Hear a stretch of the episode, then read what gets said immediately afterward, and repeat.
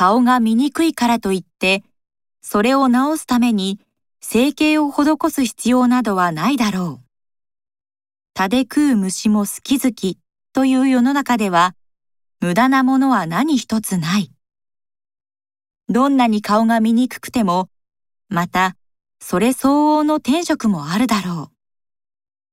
う。しかも、人の要望というのは、心の作用によって、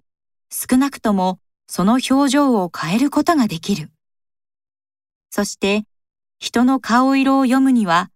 骨格や肉付きがどうなっているかよりも、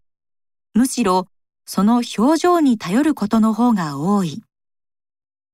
米国の大統領リンカーンは有名な武男であった。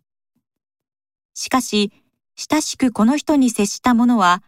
彼の青ざめた顔や大きな口、くぼんだ目などは忘れて、その慈愛に富んだ表情にのみ魅了されたという。顔の改造はできなくても、心の改良はできる。もちろん、心を改良したからといって、直ちにそれが顔に現れることはないかもしれない。また、相手が要望と心との見分けがつかないような人なら、結局のところ、親しく接してはくれないかもしれない。だが、外部の顔のために何を苦しんでいるのか、どうしてこんなもののために紳士の気性を奪われ、いたずらに卑屈で引っ込み思案になっているのか、と思えるくらいになれば、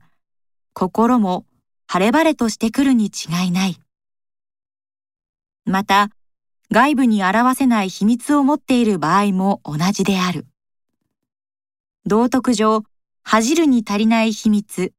すなわち自分の心に照らして恥ずかしくない秘密ならば、暴露したところで、一時の笑い話となるか、ちょっとしたご愛嬌で済むだろう。そのために、心を痛め、胸を苦しめ、人に顔を見られるのを恐れるには当たらない。田舎から上京した人は、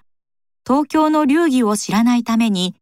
何かにつけて無礼な振る舞いをするのではないかと心配する。だが、自分の心に尋ねてみて、人に無礼を働く念が少しもなければ、動作がぎこちなくても人は許すだろう。また、自分の両親も必ずそれを許すものである。